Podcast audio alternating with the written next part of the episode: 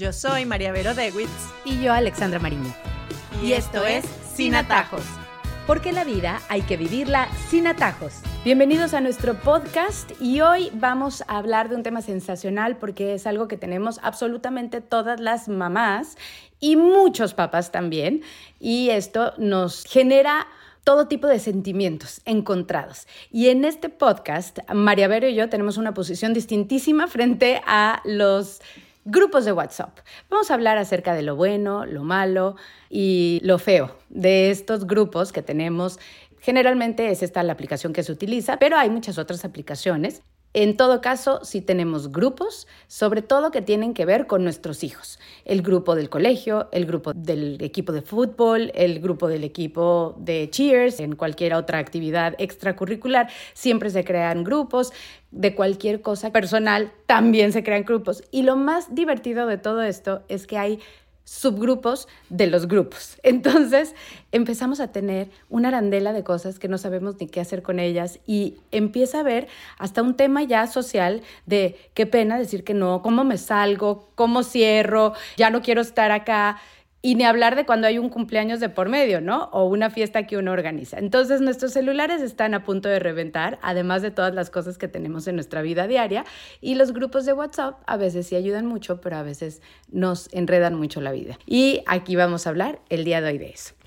Sí, un tema interesantísimo que además le agradezco a mi amiga Claire de Hablemos sobre Familia. Búsquenla en Instagram, Hablemos sobre Familia, una mamá de cinco como yo, eh, estrella espectacular, y que hizo un post sobre eso y le dije, Alex, tenemos que hablar de esto porque sí es un tema que quizás además en ciertos países se exacerba mucho. De repente yo cuando me mudé para acá, para Estados Unidos, sentí que eso bajó muchísimo. Ya gracias a Dios no tengo grupos de WhatsApp del salón por el, bueno, el sistema educativo en el que están mis hijos y de verdad te lo prometo que los extraño cero no los extraño nada. De verdad que para mí eran una fuente de estrés, eran una fuente de angustia, sentía que además suplía un poco lo que tenían que hacer mis hijos porque era, se le quedó la tarea, manden la foto de la tarea, cuál es el libro que vamos a usar. Entonces, cosas que son responsabilidad de nuestros hijos, o sea, si se te quedó la tarea, llama tú a tu amigo, busca cómo la vas a hacer o mañana le dices que se te quedó, ya, entonces, ¿sale quién?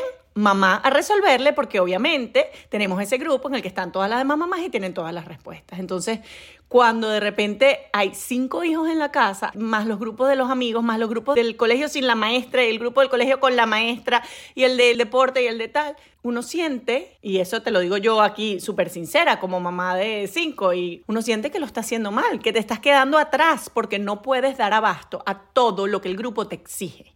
Entonces, esa es mi pregunta. ¿Todo lo que ese grupo te exige es en verdad importante? O muchas veces creamos necesidades, creamos cosas que hacemos ver como si fueran importantes y no son importantes y nos estamos ahogando en ese mar de cosas. Eso es mi pregunta para ti, que te la reboto a ver qué piensas. Pues yo, al contrario de ti, creo que son útiles en la medida en que uno sepa autorregularse en esos mismos WhatsApp.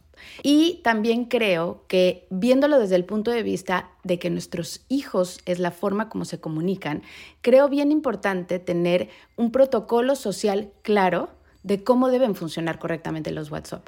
Y en ese orden de ideas, considero que es muy importante tener, así como a ti te enseñan, por ejemplo, a cómo te debes comportar en una cena ejecutiva de tu trabajo y cómo te debes de comportar en una cena con tus compañeros, tus amigos o lo que sea. Siempre de todas maneras hay convenciones sociales.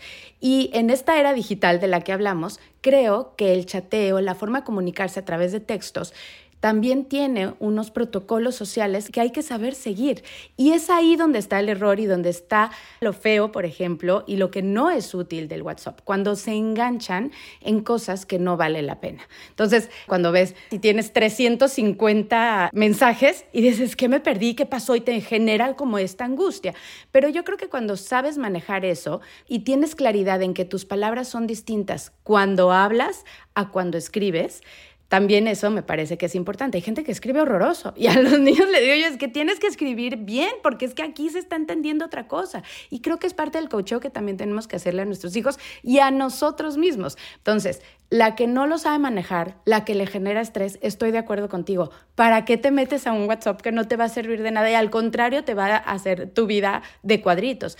Pero si tú crees que eres la más despistada, que no tienes ni idea nunca dónde estás parada porque realmente necesitas la ayuda y el apoyo, pues es bueno que, como cualquier otra cosa que existe en las redes, las decantes. Lees, tomas la información que te interesa y hay poca interacción de tu parte si no te parece que es importante, por ejemplo. Ese es como mi punto de vista. Yo estoy completamente de acuerdo con lo que dices, que hay que aprender a usarlo y hay que apropiarse de la herramienta para que te sirva para tu vida. Sin embargo, sí creo que los grupos de WhatsApp han generado una dinámica distinta, porque el tener la herramienta ahí te hace, por ejemplo, te voy a poner un ejemplo, los permisos en común.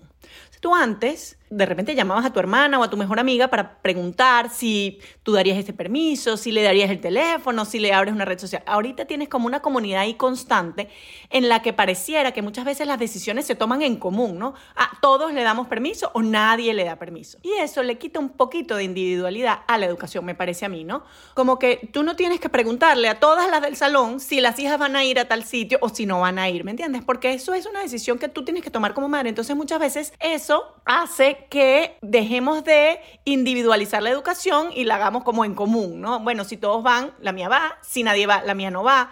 Y eso me pareció un problema. Y el otro problema que también me parece que se genera nada más porque existe la herramienta es el exceso de comunicación. El exceso de comunicación hace que tú, por ejemplo, estés todo el día inventando cosas. Si una persona es por naturaleza es inventora o lo que sea y ella está todo el tiempo pensando en, ay, ¿qué tal si le hacemos unas franelitas a los niños para que vayan todos de colores? Entonces, esa persona cuando no tenía la herramienta, pues lo pensaba y de repente llegaba al punto de escribir un email o lo que sea, pero probablemente esa idea que no necesariamente era buena quedaba en ella. Ahora, ¿qué pasa? El exceso de comunicación, ella se le ocurre la idea y la pone, ¿no? Y ahí se unen las otras y tal. Entonces, ¿qué pasa? Las que probablemente no tienen el dinero, no tienen la capacidad, no tienen el tiempo para comprar la franelita, las flores, la cosa. El otro día te mandé otro post de Instagram que era cómo discutían la graduación de los niños de kindergarten.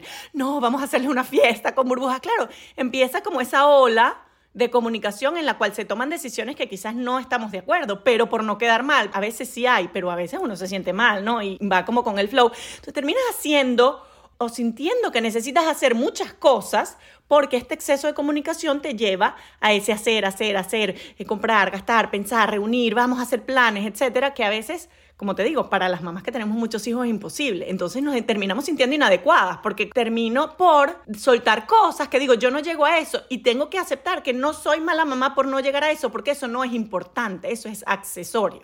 Uno renuncia a ciertas cosas y está bien. A una de las cosas que uno renuncia es a no prestarle atención a cosas que no nos parecen importantes, porque no podemos. Pero entonces empieza uno a sentirse inadecuada porque, ay, el mío fue el único que no llevó la camisita roja, ¿sabes? Entonces, claro, no sé en qué medida eso nos ayuda como padres en comunidad, ¿no? O sea, si de repente hubiese otro canal de información que no fuera tan inmediato, porque otra cosa es la respuesta inmediata, ¿no? Eh, ya respondieron cinco, faltan cinco por responder. Bueno, ya va, yo estoy en otra cosa. Entonces termina uno todo el día distraído respondiendo los mensajes porque se necesita esa inmediatez. Y eso lo hace como más difícil. Siempre nos hablas mucho que tenías los WhatsApp, que hoy en día eres mucho más feliz, pero eres de todas maneras muy activa en tus redes sociales. Y como estamos viendo lo bueno, lo malo y lo feo, en tu punto de vista que tuviste, no tienes, ¿qué extrañarías que dijeras, si funcionara así, me encantaría, pero extraño esto tal vez, o me parece que mi vida ha fluido de esta forma cuando me deshice de eso y que si mantienes. Entonces, ¿cómo manejas eso? Mira, extraño mucho, y eso sí tenía pensado decírtelo, extraño mucho el conocer las familias de los niños con los que estudian mis hijos. Eso me parece que es muy valioso. O sea, independientemente de que la herramienta sirva o no sirva, siento que estoy muy alejada y no sé quiénes son los niños, quiénes son los papás. Hay muchas otras maneras de conocerse, ¿no? Aquí cuesta un poquito más, sobre todo cuando estás en colegios grandes y la gente está en lo suyo y tal. O sea, yo me acuerdo que cuando vivíamos en Chile hacían desayunos de papás, almuerzos de papás en donde uno se conocía, conocía a las familias. Me parece muy importante conocer a las familias y eso sí lo extraño. O sea, siento que estoy como bastante perdida en cuanto a este niñito, quién es y quién es su papá y su mamá, porque al final son los que pasan mucho tiempo con mis hijos, son sus amigos. Claro que cuando ya hay una amistad más profunda, pues sí me encargo de involucrarme. Pero sí esa parte como de conocer. Pero sí recuerdo, por ejemplo, cuando estaba en muchos grupos, que además era mucha presión de contestar para no quedar mal a dar unas gracias por una fiesta. Y empezaba la primera, muchas gracias, fulanito lo pasó excelente. Entonces tú dices, o sea, es que sí, te lo dije cuando me despedí, di las gracias, soy una persona educada, pero tener que mandar ese mensaje por obligación. Y siento que también se vuelve un poco impersonal, porque digo, ¿por qué no llamamos a esa persona directamente? ¿O por qué no le mandamos un mensajito de voz? O sea, si de verdad nos importa, mira, feliz cumpleaños, o sea, no en el grupo, ¿no? Como para que lo vea todo el mundo. A veces ese grupo como que nos aumenta un poquito el tema del quedar bien. O sea, a veces hacemos cosas que las hacemos por quedar bien y no porque de verdad lo sentimos, siento yo. Entonces, eso es la parte que menos extraño, ¿no? Esa comunicación directa con la persona cuando necesito hablar con ella, cuando necesito decirle algo y no tener que decirlo en un grupo. Pero como te digo, no es que yo no tenga otros grupos, estamos nosotras en varios grupos y sirven mucho, pero son grupos para hacer planes con gente que quieres, que son parte de tu vida. Eh, por ejemplo, los grupos familiares para mandarnos fotos, para saber en qué andamos, me encantan, o sea, porque son cosas importantes para mí, porque son mis amistades, etc. Lo que no me gusta es un grupo para crearnos necesidades que a veces eh, de verdad no llegamos. Acuérdense que nuestro punto de vista siempre tiene que ver con lo que circunda a nuestros hijos, con lo que a ellos les compete y lo que nos compete como padres y qué herramientas nos ayudan o nos complican la vida. Entonces, ¿qué opinas de las que piden la tarea o preguntan cosas del colegio que los niños deberían saber así fueran muy pequeños, que es algo que puedes encontrar en la libreta como te indicaron en el colegio que sigas las reglas de si tienen dudas, escríbale un correo electrónico a la profesora, pero prefieren muchas veces utilizar estos grupos y me incluyo, lo he hecho. Entonces, ¿qué opinas? Es como si vas a subir una montaña y tienes una moto al lado, ¿no? ¿Para qué vas a subirla si tienes la moto? Entonces, genera desconfianza de los papás en los hijos porque a veces no confiamos en lo que nos dicen nuestros hijos. Ay, hay que llevar eso el lunes. Mm, déjame asegurarme, ¿no? ¿Cuántas veces no ha pasado? Y preguntas tú para asegurarte porque no confías en la información que están dando tus hijos. Luego, tus hijos tienen la muleta también de decir, ah, no lo traje. ¿Por qué? Porque saben que tú les vas a resolver, porque saben que tú vas a preguntar, saben que no te lo tienen que decir. Entonces, es una muleta que es innecesaria tanto para ellos como para nosotros. Si yo ahorita participara en uno de esos grupos, diría prohibido, prohibido pedir tareas por el grupo de WhatsApp o recordar cosas que tienen que hacer los niños, porque es su responsabilidad. Luego llegan a la universidad y no tienen a la mamá que les averigua la tarea, que les saca copias de los libros, que le toma fotos al pizarrón. O sea, tantas cosas que hacemos por ellos que les estamos quitando la responsabilidad y depende de ellos. Entonces, si tú tienes que mañana llevar una cartulina verde al colegio, tú tienes que venir a decírmelo. Y si tú no llevas tu cartulina verde, es tu responsabilidad porque tú tenías que venir, decírmelo, teníamos que ir a comprarla. No puede ser entonces que todo se tenga que mandar doble, se tenga que recordar. Estamos haciendo que nuestros hijos sean cada vez más inútiles y no nos estamos dando cuenta. También por un afán de perfección, de que nunca a nuestros hijos se nos quede nada, de que siempre lleve todo completo, porque al final cuando pensamos en la tarea, la tarea es de él. Y él o ella son los que lo tienen que hacer, él o ella son los que se tienen que recordar, él o ella son los que le tienen que hacer bien o mal. Entonces, no solo buscamos la tarea nosotros, no solo la corregimos nosotros, no somos, la hacemos nosotros, entonces la tarea para quién era?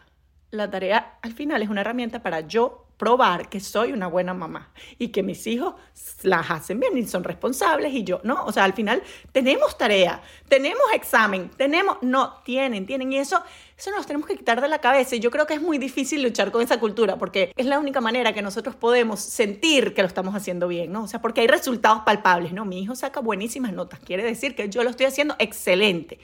Sí, pero quizás tu hijo saca buenísimas notas porque tú estás encima de él, recordándole, haciéndole todo. Y además, el hecho de que saque buenas o malas notas no quiere decir que tú lo estás haciendo bien o mal.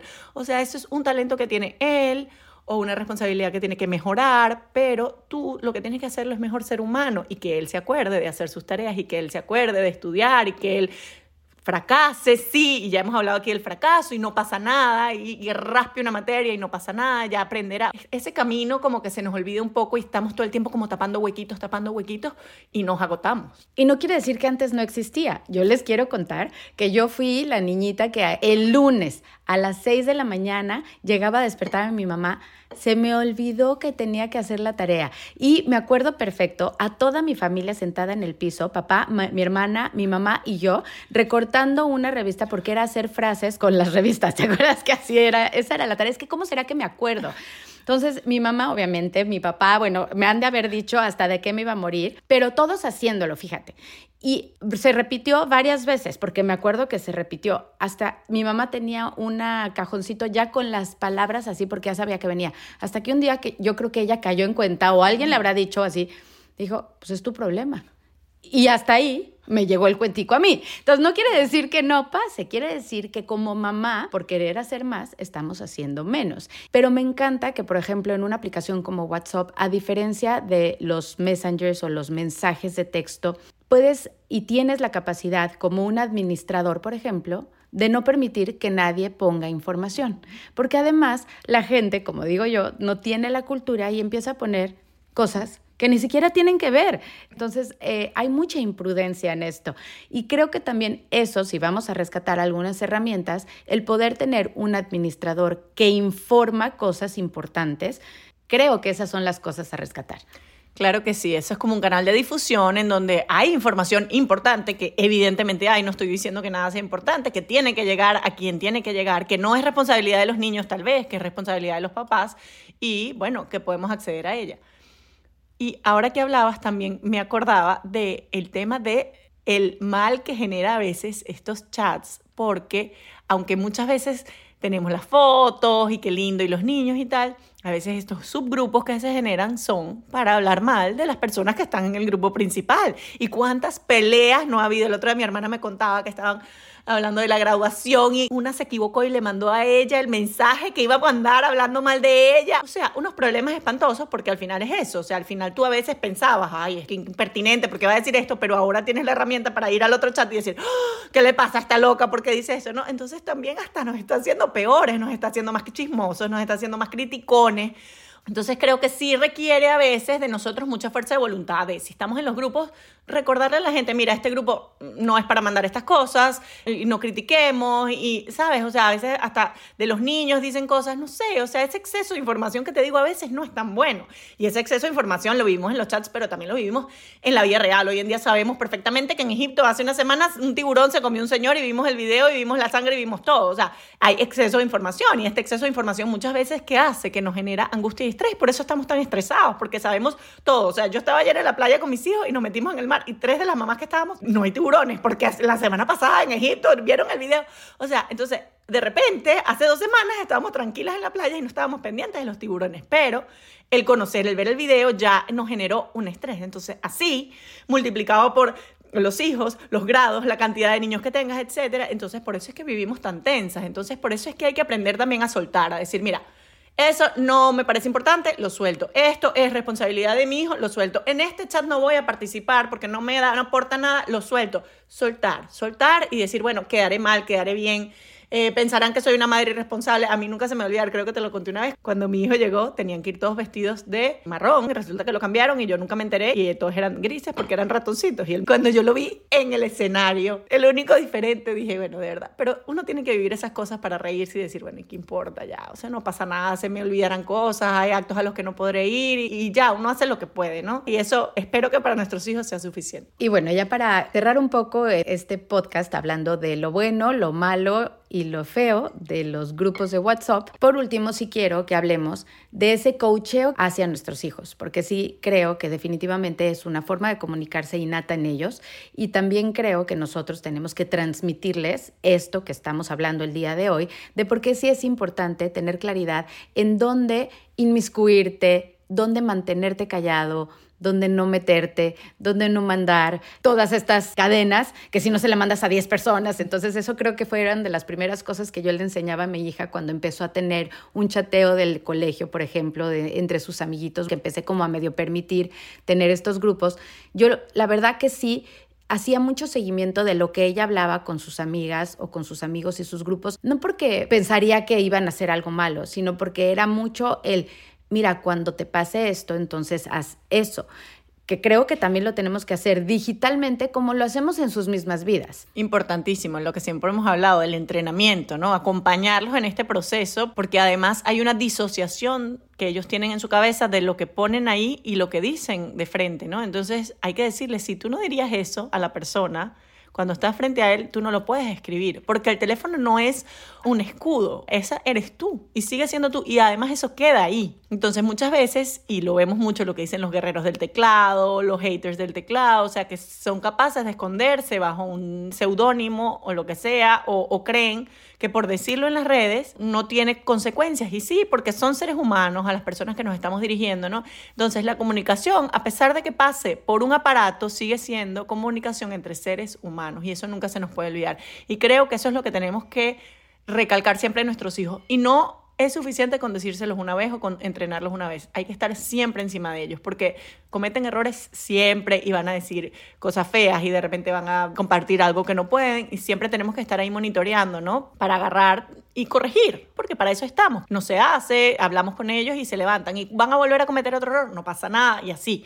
O sea, no creer que son perfectos, no creer que no se van a equivocar, ah, porque es que ya yo le enseñé que era lo que tenía que decir. No, sí se van a equivocar, porque además las redes son un lugar en donde hay muchas tentaciones para equivocarse. Entonces, acompañarlos mucho y estar mucho con ellos, pendientes de cómo las usan. Y en ese orden de ideas, no solamente son palabras escritas, sino ahora ya hay mensajes de texto hablados y también hay imágenes y fotografías. Lo hemos oído hasta el cansancio, pero lo que entra a la red ahí se queda para siempre. Eso creo que es bien importante. O sea, los mensajes de voz son impresionantes como se comparten y todo el mundo oye tu voz y las barbaridades que dijiste en ese mensaje que creías que era privado. El otro día me reía porque el Día de la Madre y el Día del Padre hicieron un concurso en una página de Venezuela. Manda los peores regaños de tu mamá o de tu papá. Mira, los gritos que pegaban esas señoras por el mensaje de voz, o sea, yo me destortillaba de la risa, pero a la vez decía, ¿cómo le pueden hablar así a sus hijos? O sea, las groserías, o sea, todo. Yo decía, qué heavy porque quedó, quedó ahí, lo oyeron mil personas, un millón de personas, no sé cuántas personas, ¿no? Entonces, creemos que es que lo que uno pone ahí se va, se pierde, ¿no? Ahí queda y se puede compartir, etcétera. Entonces hay que tener muchísimo cuidado. Y así llegamos a nuestras conclusiones el día de hoy. Iniciamos hablando de cómo los grupos de WhatsApp terminan supliendo cosas que son responsabilidad de nuestros hijos y cómo estos grupos para muchos los hace sentir como malos padres, pues no llegan a hacer todo lo que esos grupos proponen hacer. María Vero nos habla de cómo estos grupos le quitan individualidad a la educación de nuestros hijos cuando de dar permiso se trata y también nos complican cuando hay exceso de información, pues cosas que antes no se discutían, ahora es fácil hacerlo debido a la inmediatez. Como resultado de esta sobreinformación, muchos padres terminan sintiéndose inadecuados, distraídos y presionados. Hablando de lo bueno de estos grupos, rescatamos lo valioso que proporcionan al poder conocer las familias que rodean a nuestros hijos. María Vero nos habla de cómo muchas veces utilizamos estos grupos como muleta para ayudar a nuestros hijos en cosas que son responsabilidad de ellos y los padres ahora, por un afán de perfección, no los ayudamos a ser responsables de sus tareas y trabajos, pues pensamos que sus logros nos hacen vernos como buenos padres. Hablamos también acerca de cómo estos mensajes crean conflictos entre amigos y se prestan para hacernos más criticones, más chismosos y debemos ser más responsables en el uso de estos chats, además de que la información excesiva muchas veces nos genera estrés. Hay que saber soltar y utilizarlos únicamente cuando nos sirven. Cerramos hablando del acompañamiento a nuestros hijos en el proceso de iniciar a chatear, de cómo sus textos deben ser acordes a lo que dirían en persona, pues la comunicación, aunque sea en texto, sigue siendo comunicación entre seres humanos y debemos siempre estar pendientes y hacer seguimiento de cómo los usan, pues mensajes que creemos son privados se convierten en virales y pueden causar muchos problemas. Y les tenemos una buena noticia. Tenemos una nueva página de Instagram para que nos sigan. Ahí vamos poniendo poco a poco los episodios hasta llegar al de hoy, pero vamos a ir poniendo en los stories los episodios de la semana y está el link para que se metan y puedan acceder a ellos directamente. Así que los invitamos a que nos sigan en sinatajos.podcast. Ahí los estamos esperando. Y también, obviamente, que nos sigan escribiendo a nuestro email sinatajospodcast.gmail.com y que le den follow en su plataforma de podcast favorita. Yo soy María Vero Dewitz. Y yo, Alexandra Mariño. Y, esto es Sin Atajos. porque la vida hay que vivirla sin atajos.